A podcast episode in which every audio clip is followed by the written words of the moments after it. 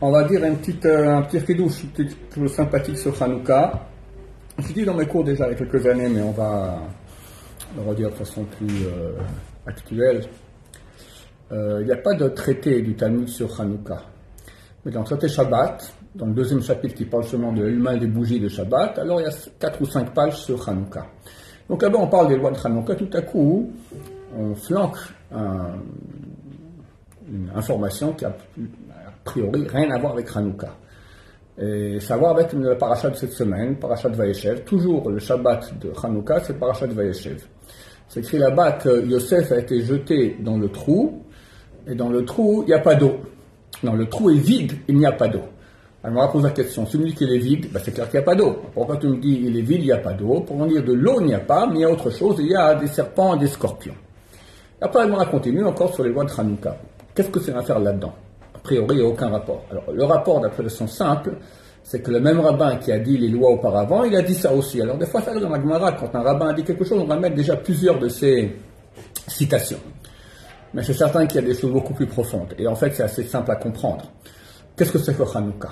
Hanouka, ça le mot chinour, ça signifie éducation. C'est-à-dire que Dieu a mis en place, comme un maître qui éduque ses enfants, d'accord? Il a donné au peuple juif les outils qui permettraient au peuple juif de, continuer à survivre dans l'exil. Euh, durant l'exil, on a dû être confronté à des puissances. Chaque génération, chaque génération, quelqu'un vient et veut anéantir le peuple d'Israël, soit au niveau physique, au niveau spirituel, nous empêcher de, de pratiquer la Torah. Et c'était le cas avec euh, les Grecs. Et euh, Dieu nous a donné la force, les moyens, notamment la loi orale, la Torah orale qui a commencé à cette époque-là, la Mishnah, la Gemara, nous donner moyen de pouvoir vaincre toutes les puissances qui voulaient à la fin du peuple d'Israël. C'est pour ça d'ailleurs qu'on allume cette bougie en début de nuit. La nuit, ça correspond à l'exil jusqu'au matin. Le matin, c'est la, c'est la c'est la, c'est la venue du Messie que nous attendons très très prochainement. En début de la nuit, donc c'était l'époque de Hanouka, il y a 2200 ans. Là, on allume les bougies pour nous dire voilà, ça c'est le moyen que le peuple d'Israël va continuer à illuminer en plein dans l'obscurité. Euh, où est le rapport avec Yosef? Ben, C'est très clair. Yosef est jeté dans le trou. Le trou, c'est l'exil. Et après, il part en Égypte, d'accord? C'est lui le prototype du juif qui pourra survivre pendant l'exil. Euh, D'ailleurs, c'est écrit que euh, Yaakov, son père, aimait beaucoup Yosef. Pourquoi? C'est marqué Zivikunim, il lui ressemblait. Alors, euh, il y a plusieurs explications qui ont été, données, mais une d'elles, c'est qu'il lui a enseigné tout ce qu'il a appris dans l'échelle de Shem Ever. On sait que Yaakov avant de partir chez Lavan, son oncle après beau-père, est allé 14 ans étudier dans la de Shem Ever. Et tout ce qu'il a appris là-bas, il a enseigné à son fils Yosef. Pose la question, mais Yaakov aussi a appris chez son père, Yitzhak, chez son grand-père, Abraham. Pourquoi il n'a pas enseigné la Torah d'Abraham à son fils Yosef que la Torah de Shem Ever Alors, on dit la chose suivante, c'est qu'Abraham, lui, il avait une Torah d'expansion. Il allait, il a fait 40 000 balais de chouva, 40 000 personnes, il a convaincu de connaître le Dieu d'Israël. Il allait et, et, et, et, annonçait le nom de Dieu dans le monde entier pour ramener beaucoup de gens à pratiquer la Torah. Shem et Ever, c'était avant. C'était, Shem était le fils de, Noé, et Ever était le petit-fils de Shem. Donc, eux ne vivaient pas une époque où, où ils allaient et, propageaient la Torah euh, dans le monde. Au contraire, ils vivaient parmi des grands, grands mécréants et essayaient de tenir le coup pour pas tomber dans le panneau, arriver à ne pas être influencés par les influences négatives extérieures. Et c'est ça exactement, cette Torah-là, et précisément que cette Torah que euh, Yaakov enseigne à son fils Yosef, parce que Yosef est celui qui va, devra descendre en Égypte et arriver à vivre là-bas euh, 22 ans, jusqu'à ce qu'il est reconnu en tant que fils de Yaakov, etc. Arriver à vivre là-bas en tant que juif, ne pas être influencé, il n'avait que 17 ans quand il arrive en Égypte, ne pas être influencé par toutes les, épreuves terribles qu'il a dû endurer là-bas, ça c'est la Torah de Shem Ve'ed. Donc c'est le prototype du peuple juif en exil, c'est Hanouka. D'accord? Donc c'est pour ça qu'il y a un rapport dans ce texte de la Gemara qui parle de Hanouka. On parle de qui est jeté dans le trou. Il y en a, il y en a qui disent que la bougie de Hanouka, elle doit être, donc euh, la lacha dit qu'il ne faut pas qu'elle soit plus haute que 20 amas, 20 coudées. Ça, correspond à 9 mètres 60. Une coudée, c'est 48 cm. Fois 20, ça nous fait 9 mètres 60. Il ne faut pas que la lumière de la bougie soit plus de 9 mètres 60 de hauteur. Donc si on allume par exemple à la fenêtre, il ne faut pas qu'elle soit plus haut que 9 mètres 60 que la chaussée. Sinon, ça ne sert plus à rien. Pourquoi? Bah Parce qu'on ne voit pas très bien. Plus que 9 mètres 60, on ne voit pas très bien. C'est curieux ce 9 mètres 60. Il y a quelqu'un qui est petit, il ne verra pas, mais quelqu'un qui est plus grand, il verra. D'accord, c'est 9 mètres 60 précisément. Il y avait un rabbin qui s'appelle Rabbi Yirmiya. Il vivait environ il y a 1800 ans à Tibériade, il est enterré là-bas, d'accord, on peut aller prier sur, sa tombe, très très grand euh, Amora, un très grand rabbin de la Gemara.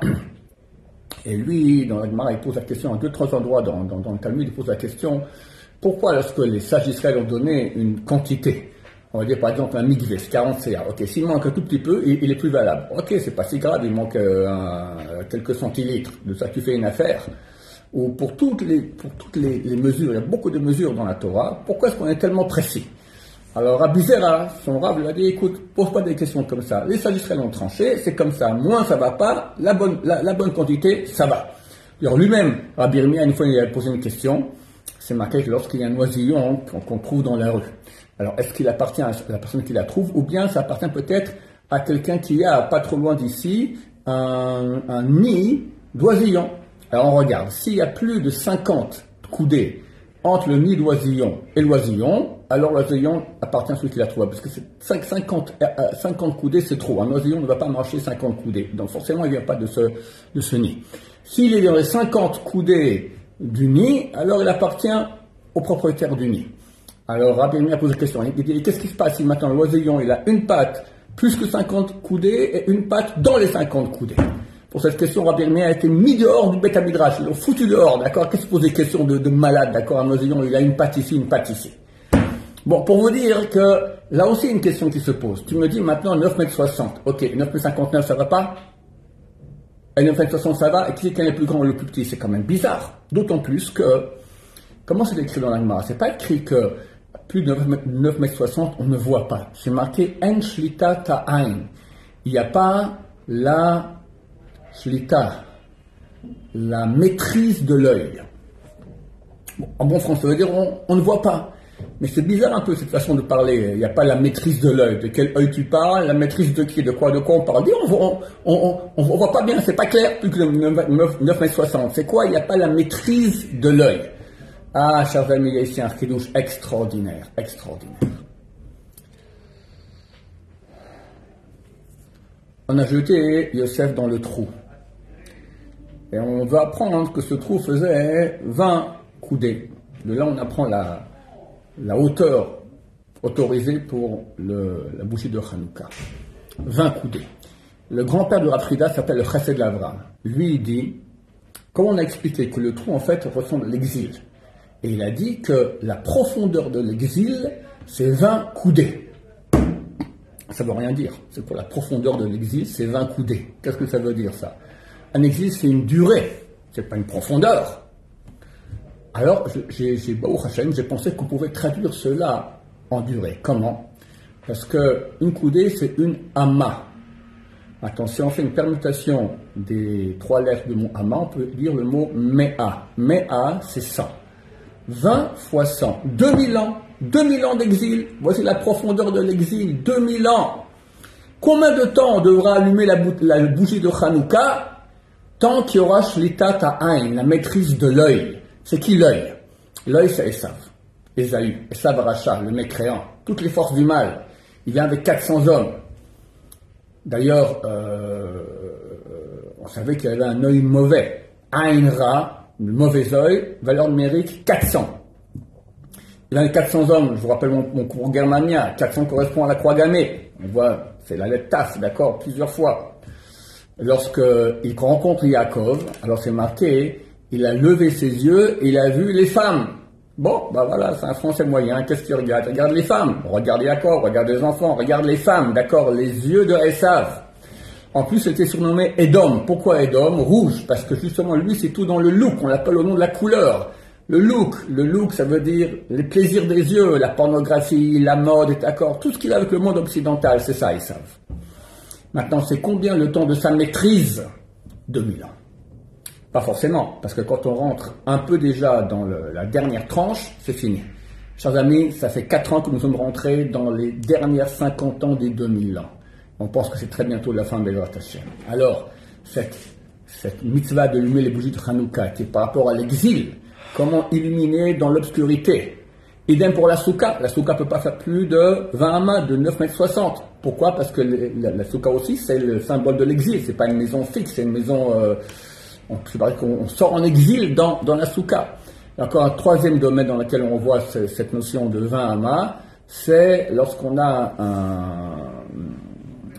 une rue sans issue, euh, est-ce qu'on peut porter dedans? Alors il faut mettre une cora, il faut mettre une poutre en haut. Il ne faut pas que cette poutre soit plus haut que 20 amas. C'est aussi cette, euh, voie sans issue, c'est en fait le corridor qui amène au salon. Le corridor, c'est l'exil qui amène au salon l'époque messianique.